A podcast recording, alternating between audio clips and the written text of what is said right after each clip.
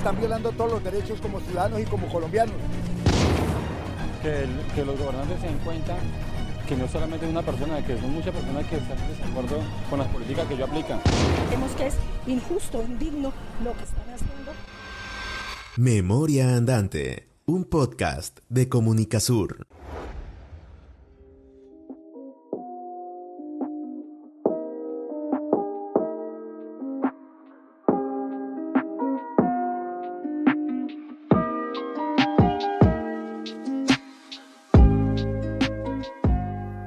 Hecho, yo, yo sí quería llegar a, ese punto porque es como el, poder de la palabra, ¿no? Como en realidad, o sea, nada más en el periodismo se habla de que lo que no se nombra en realidad no existe o se, o se difumina muy rápido en cuanto a la percepción de, eh, pues de esto, en la realidad, de, de, esta cosa que, que, no se nombra y por eso son necesarios los nombres. Entonces, como a través de esto y el poder de la palabra se, eh, se toman diferentes espacios y toman como propios para diferentes causas o diferentes luchas.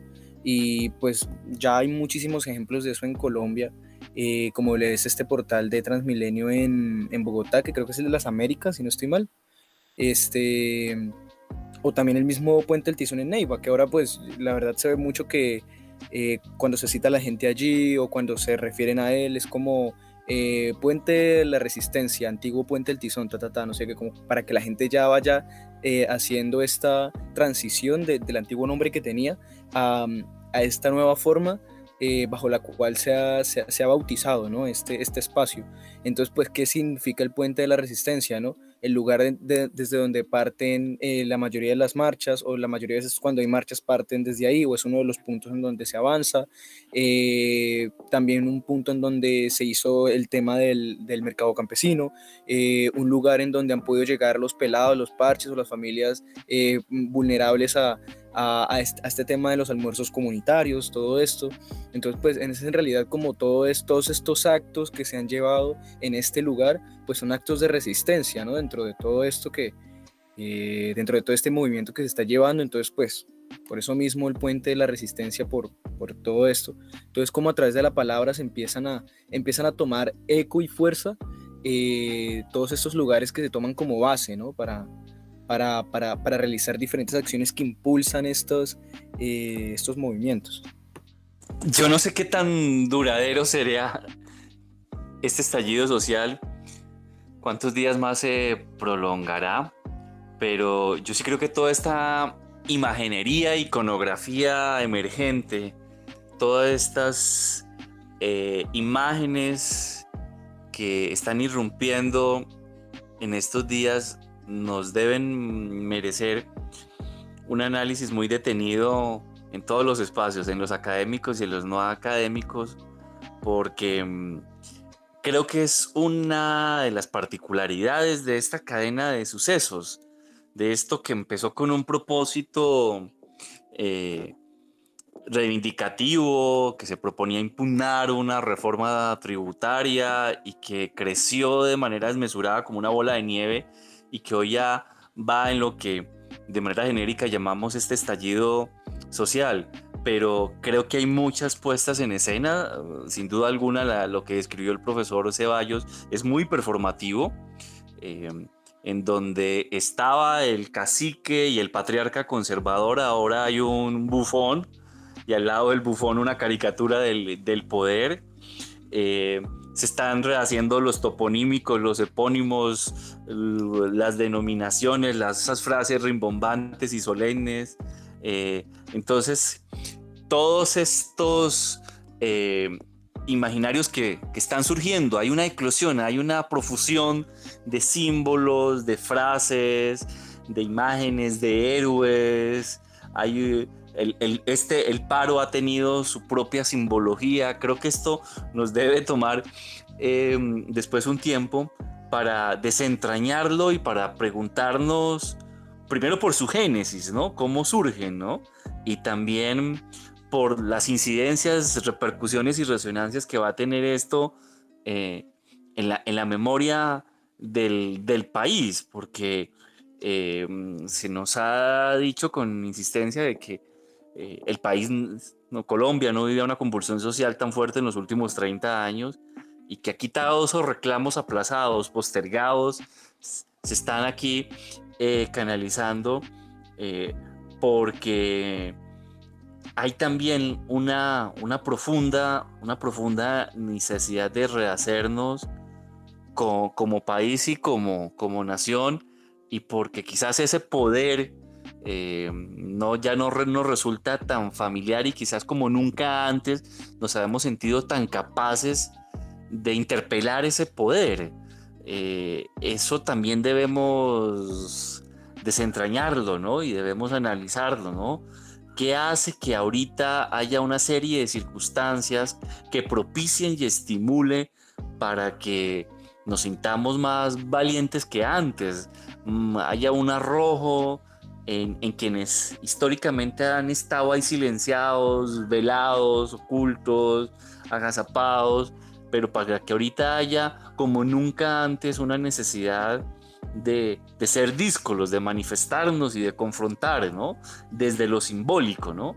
Eh, creo que hemos visto suficientes e inequívocas manifestaciones de, esa rebeldía en, en, las imágenes, ¿no? Bien sea desde el arte que hace Miguel, pero, pero yo creo que serán instantes, no solo palabras, como lo decía Jason, sino también imágenes, frases, expresiones, gesticulaciones, símbolos, iconografías, las que merecerán ser eh, auscultadas con suficiencia y no sé si desde una disciplina o desde muchas, porque creo que al menos para las humanidades habrá mucho trabajo superado esto o, claudicado esto, no sé cómo llamarlo, ¿no? Pero, pero sí creo que hay, hay, muchas instantes performativos, como lo dice el profesor Ceballos, el que él nos describió me parece una manifestación inequívoca de, esa, de esa puesta en escena performativa y como esa muchos, muchas más, muchos más. Yo creo que para fundar una ciudad, una vereda o una aldea, por modesta que sea, nos tendremos que preguntar mucho ahorita cómo bautizarla porque eh, como nunca antes el ingenio popular haya sido capaz de resignificar y de rebautizar. Estás escuchando Memoria Andante. Y, quizás creo que en ese mismo sentido eso sería como el reto, ¿no? De, de todos como ciudadanía, ¿por qué no de nosotros los quienes estamos como en el lugar de las universidades, de los artistas? Yo creo que ahí la capacidad de simbólica, de creación simbólica del arte eh, debería de, eh, debería no, pues sería muy importante que, pudiéramos eh, intentar empezar a construir unos símbolos que logren, que logren reconstruirnos como sociedad, ¿no? Porque Aquí hay, digamos, lo que si hay un rompimiento de... No, perdón, me rectifico, no hay un rompimiento social, la sociedad estaba rota hace rato, se explicita un rompimiento de la sociedad, que lo vimos pues en esto, lo que, lo que nombramos gente de bien versus los vándalos y toda esta infortunada cadena de distorsión de la información y de ruptura comunicativa que hemos tenido donde donde unos marchan un día y otros no, porque pues efectivamente mm, algunos ya lo nombran como la reivindicación de la, de la lectura de la lucha de clases, que efectivamente pues puede ser una lectura que, que se podría abordar, pero tenemos una sociedad rota, efectivamente, que, que está mirando mundos diversos.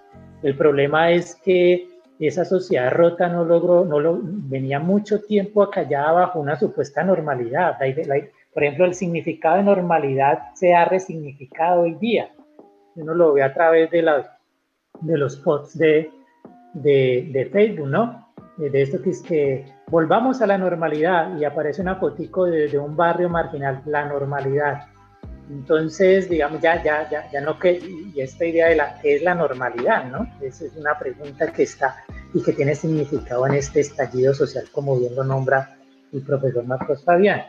¿Cierto? Entonces digamos que, pero sí es importante, no sé si, si quienes estamos aquí comparten, yo sí creo que sí sería importante intentar erigir, construir, eh, colectivizar, eh, compartir una, una, una, simbología que nos permita, bueno, entonces hacia qué mundo conducirnos, ¿sí? Porque si se tumban estatuas es es para erigir otras, no necesariamente en el sentido de la alabanza, no en el sentido de, de la sacralidad, aunque eso a veces juega en la vida social un lugar, pero sí, sí algo más compartido, ¿no? Un significado más compartido, con una cultura más compartida, con un lugar más mediado, con una historia más diversa, más plural, que es también lo que se pide, ¿no?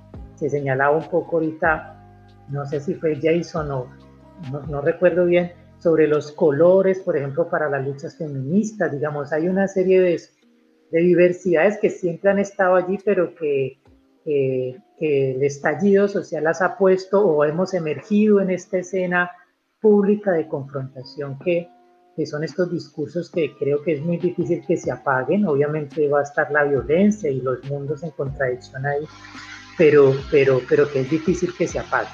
Entonces, pero sí, sí, sí creo que en esa diversidad sería muy lindo. Creo que las canciones, lo que hace Belandia, lo que está haciendo la Pola, lo que está haciendo la muchacha, lo que hace Calle 13, lo que, lo que hizo la misma Orquesta Sinfónica de Bogotá cuando interpretó la, el, himno, indígena eh, de la Guardia Indígena. Digamos, ahí hay, por ejemplo, en lo musical, lo que hace la Mamba Negra en Cali. Ahí, ahí uno ya tiene una playlist de la resistencia del paro nacional eso ahí hay una, ahí se está jugando quizás un efecto estético, artístico, simbólico y cultural que nos puede estar recogiendo, ¿cierto? Que menos mal tenemos estos artistas en la plástica, en las músicas, en la performance, en el teatro, que están poniendo en juego estas imágenes que, sobre las cuales pudiéramos a lo mejor encontrarnos.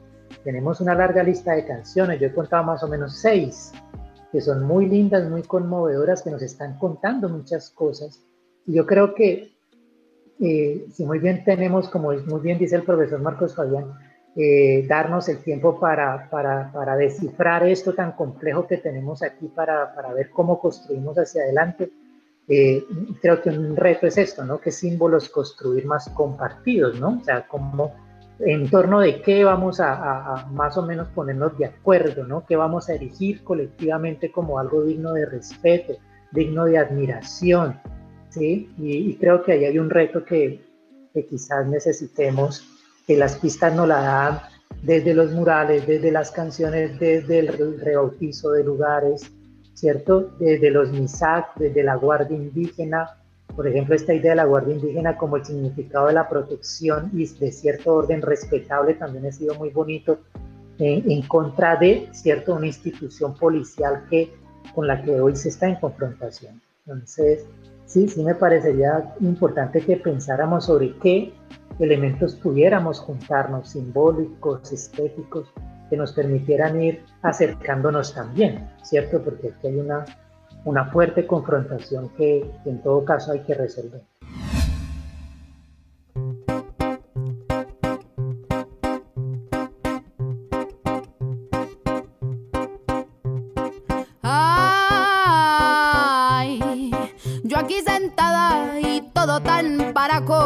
Sucio, tan berraco, tan por debajo de la mesa. Y quien invite a la cerveza, le cuento este cuento largo, largo como el cañón del río donde habitan los escorpiones. Ay, yo aquí parchada y todo tan mordido, tan desaparecido, tan por debajo de la tierra. Nos embutieron la guerra hasta el fondo de la tráquea y los pájaros se comieron los huesos encima del monte. Se comieron todo el queso y mataron al ratón. Le pegaron tres balazos y quien fue ya se voló. Se voló para los oscuros huecos de las bestias innombrables. A recoger más billetes para acabar con la plaga. Y como dicen los señores, lo callamos o se calla. A las balas o a los golpes. Así el niño esté mirando. Así usted esté comiendo. Pa' que vaya pues sabiendo cómo son las vainas en las tierras de las altas democracias. Bueno, yo pienso que eh, me parece que lo, que propone el profesor Marco Andrés Ceballos eh, es muy interesante. Pienso que es un ejercicio que sí eh, se debe empezar a dar, pero yo, digamos, desde, mi punto de vista como artista, pienso que se debe dar en dos vías o en dos etapas, bueno, no sé, porque también el tema está no solamente de hacer arte, arte, arte que, que, que, mm, que haga ese ejercicio de, de, de, como de crear memoria, de crear nuevos símbolos, de reivindicar, sino también eh, debemos educarnos en las lecturas de estas artes, porque si no, si no lo hacemos, vamos a, vamos a empezar a dar vueltas, como lo diría yo, en, prejuicios, creo que la palabra no es prejuicios, pero sí prejuicios meramente estéticos.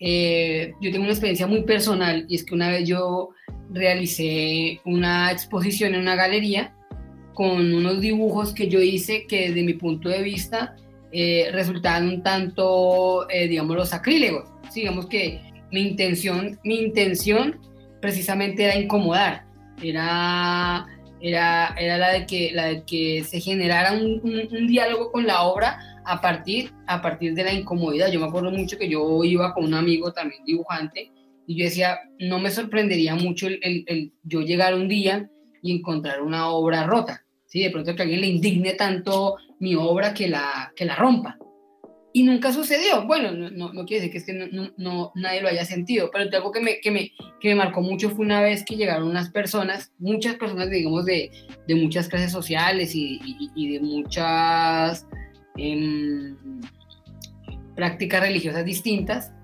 vieron la obra tan, y recuerdo mucho que dieron la vuelta, la vieron, me miraron y me dijeron, muy bonito lo que usted hace, joven, y se fueron. lo, lo, que a mí, lo que a mí me vino a la mente fue, y eso fue aquí en Neiva, fue la gente de Neiva es tonta.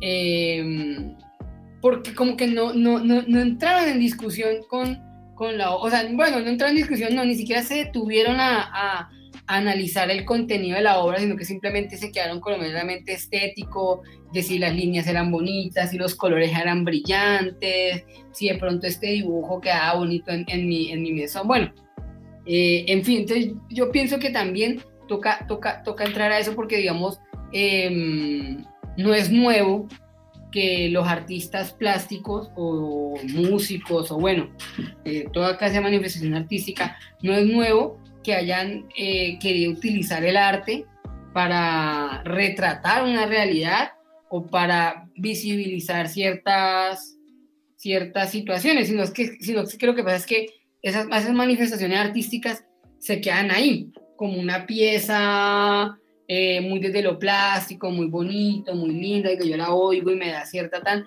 y me acuerdo de ese, de ese suceso, pero mm, no, no se vuelve algo que, que resignifique o, o, que, o que de alguna forma reivindique algo, sino que es eh, como que lo convierte en algo, algo anecdótico. Entonces, siento que, que es importante que las personas también se eduquen en, en leer arte.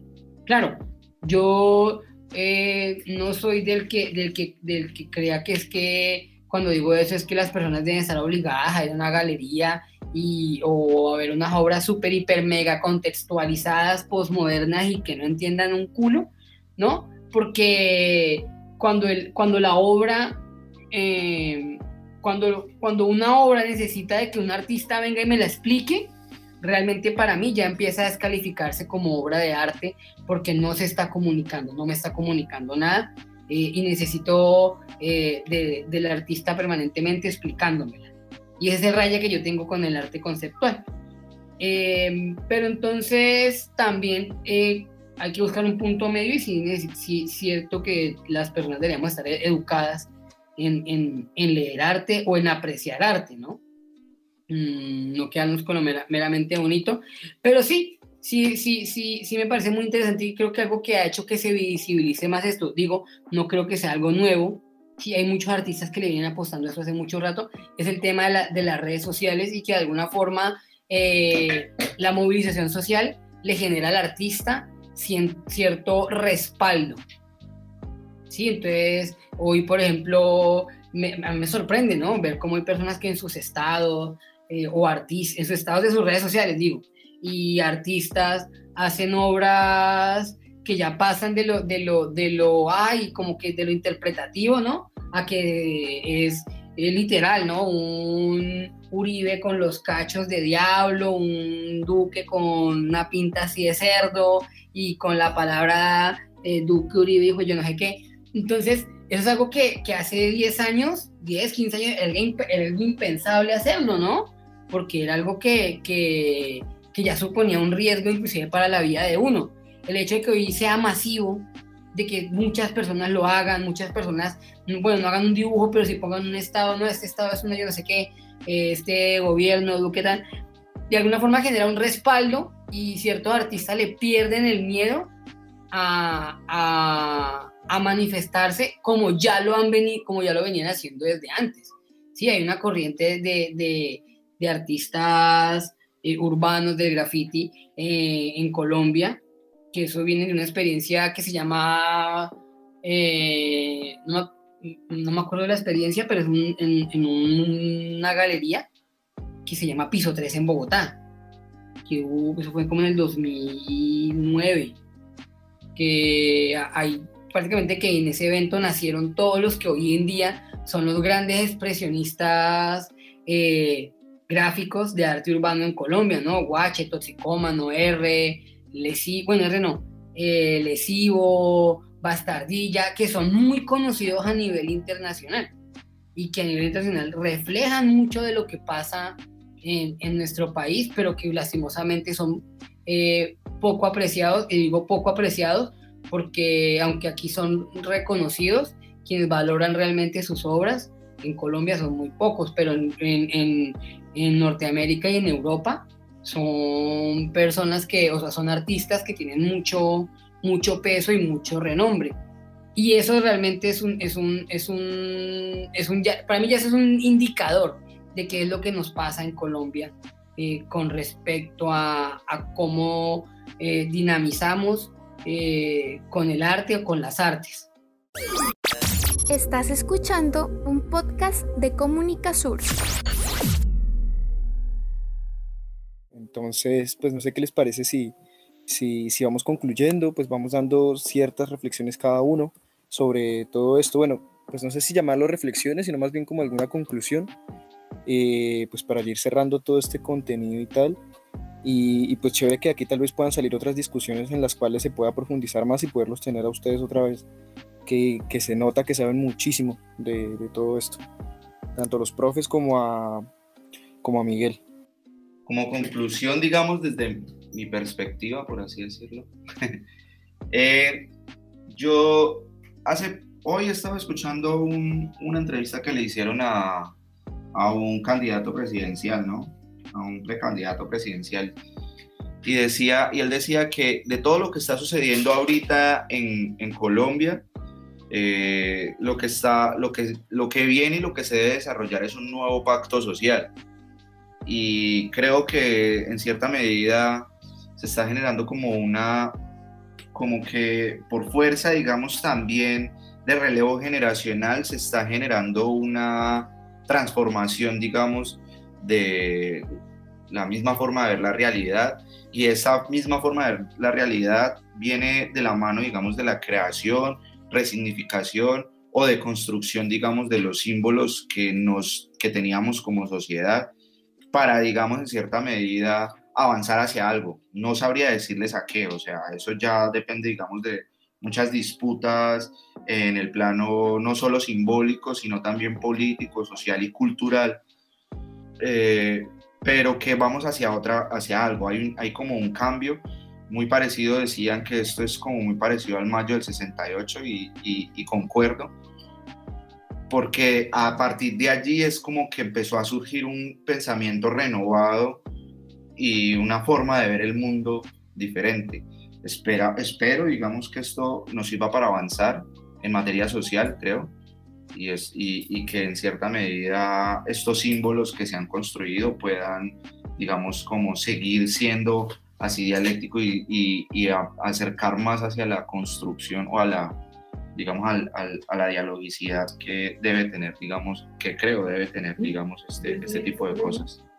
Pues eh, Gustavo y profesor Ceballos, Jason y Miguel, ha sido muy grato tenerlos a ustedes de contertulios, conocer sus sesudas reflexiones, conocer sus muy elaboradas y plausibles percepciones. Yo creo que con, convocarnos al diálogo hoy, hoy tiene que ser más indispensable que nunca, la necesidad de escucharnos, de confrontarnos, de criticarnos y de, renunciar a tanta verdad inobjetable es más necesario que nunca.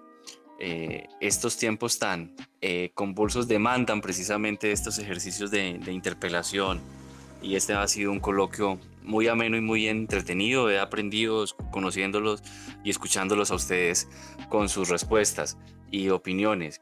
Yo creo que, Gustavo, eh, estamos viviendo una, una situación en donde todo ocurre con tanta celeridad, apremio y frenesí, eh, que todo está tan desdibujado que me pregunto si hasta el, mismo autoproclamado comité de paro, una vez firme un, pliego, un documento eh, que se proponga eh, finiquitar esto que desde algunos sectores ha tenido un tratamiento exclusivamente de, paro, eh, realmente que los muchachos vuelvan a sus casas y las calles sean abandonadas y todos estos puntos de encuentro.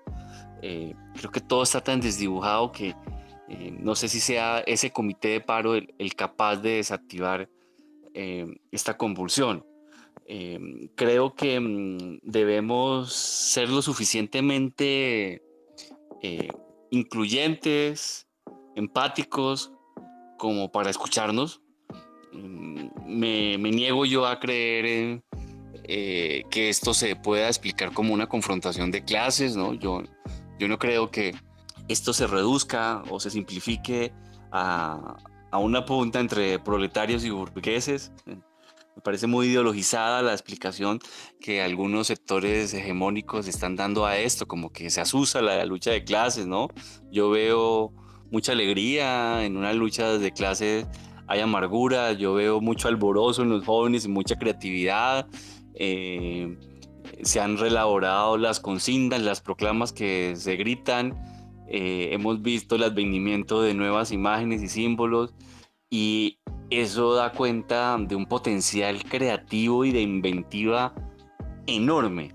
Creo que sí es necesario ese contrato social que usted señalaba, eh, bajo ese nombre o bajo otro nombre, pero pues ojalá todo esto conduzca no a una frustración, sino a un gran pacto en donde sea Colombia el escenario de, de nuestras esperanzas y de nuestro porvenir y en donde eh, reconocernos diferentes no resulte tan difícil. Gracias a todos. Bueno, entonces no, también muchas gracias por el espacio. Eh, comparto, comparto mucho la, la, apreciación que hace el profe Marcos Fabián.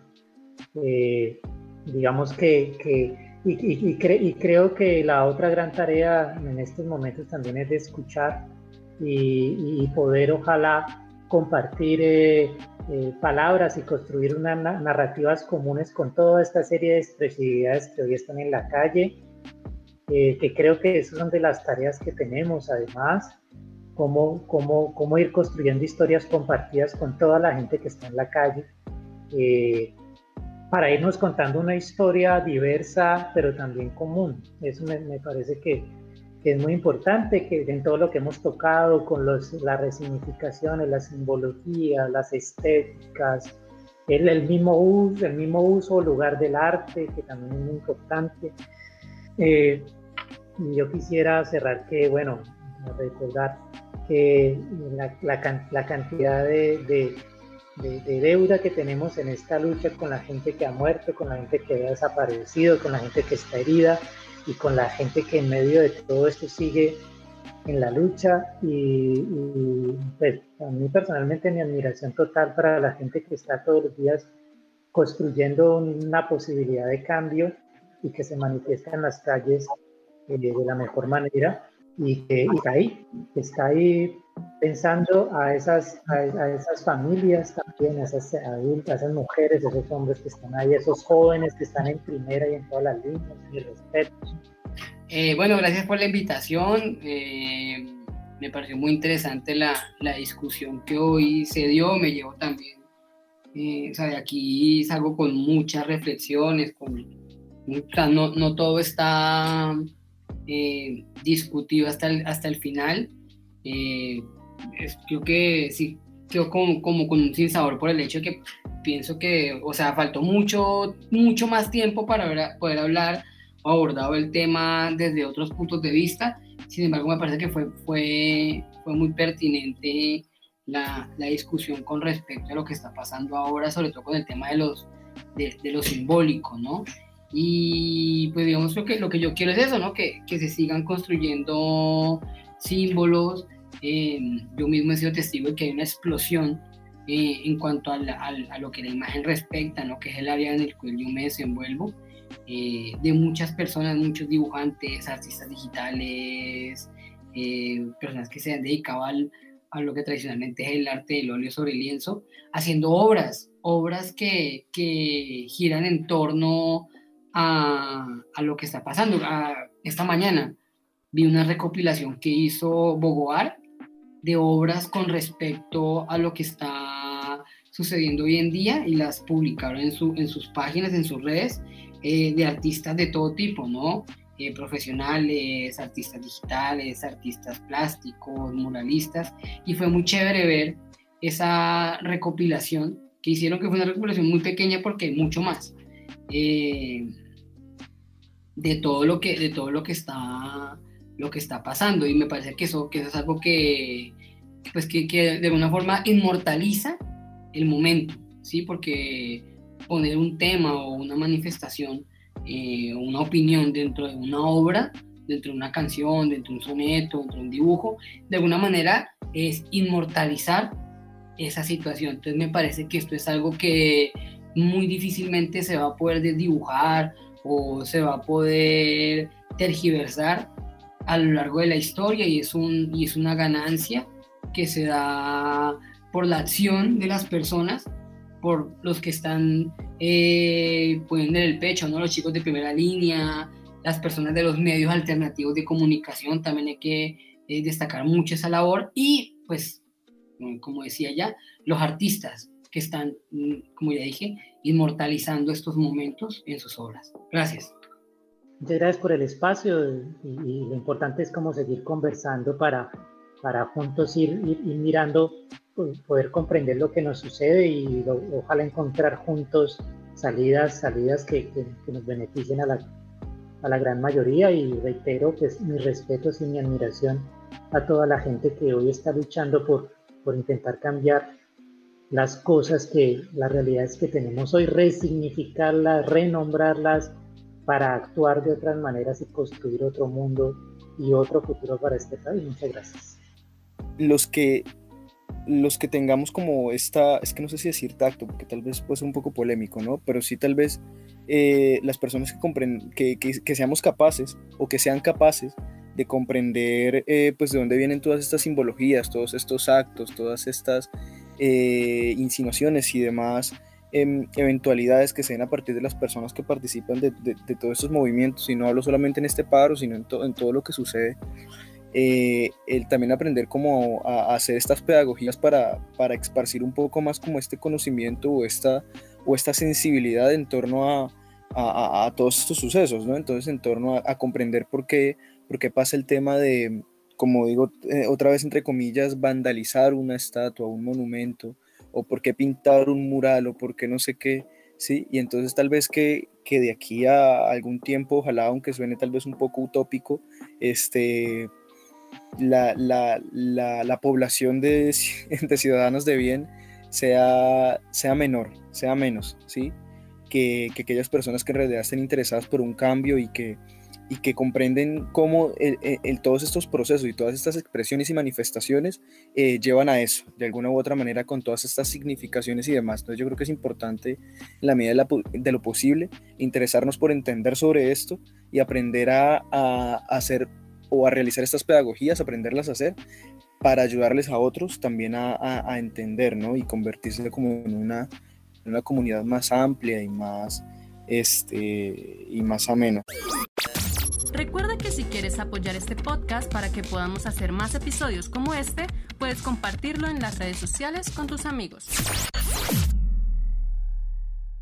Y con esto llegamos al final de la tercera parte de este tema y también de esta serie de episodios, en donde hemos podido hablar de los símbolos y la simbología en general eh, presente en las luchas y coyunturas sociales, de la mano de gente muy tesa como lo es Miguel, un artista visual que ha tenido la oportunidad de estar en eventos de divulgación y debate artístico desde la imagen, el profe Marcos Herrera desde sus facultades en la comunicación y la filosofía contemporánea, y también el profe Marcos Ceballos, desde la comunicación y sus conocimientos sobre conflicto político. Ha sido genial poder conversar sobre el arte desde la cultura, la imagen y la música, y sobre cómo todo esto ha influido en la forma en que las personas en pie de lucha pueden y eligen comunicar lo que buscan, sus sentires y sus motivaciones. El fragmento de la canción que pudieron escuchar a mitad de este episodio se llama La Sentada, de una artista llamada La Muchacha. Los invitamos a escuchar ese y más temas de su autoría, que al igual que este, lanzan una crítica hacia diferentes ejes y temáticas sociales como lo es la lucha de clases, la corrupción, el feminismo o el narcoestado. Recuerden que este podcast lo pueden escuchar desde varias plataformas de streaming, tales como Spotify, Apple Podcast, Google Podcast o Deezer. Hasta la próxima. Recuerden que pueden seguirnos a través de nuestras redes sociales en Facebook como Comunicasur y en Instagram y Twitter como arroba Comunicasur1.